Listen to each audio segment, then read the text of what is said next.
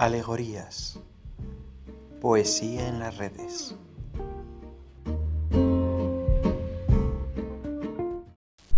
Mujeres. Han existido mujeres serenas de ojos claros, infinitas y silenciosas como esa llanura que atraviesa un río de agua pura. Han existido mujeres con visos de oro, rivales del estío y del fuego, semejantes a trigales lascivos que no hieren la hoz con sus dientes, pero que arden por dentro con fuego sideral ante el cielo despojado.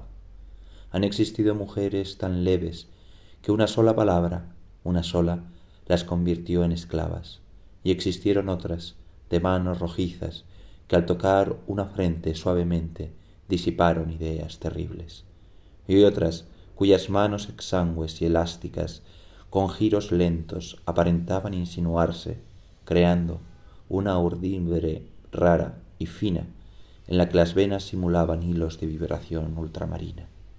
Mujeres pálidas, marchitas, devastadas, ardidas en el fuego amoroso hasta lo más profundo de sí mismas, consumido el rostro ardiente, con la nariz agitada por el impulso de inquietas aletas, con los labios abiertos como leyendo hacia las palabras pronunciadas, con los párpados lívidos como las corolas de las violetas.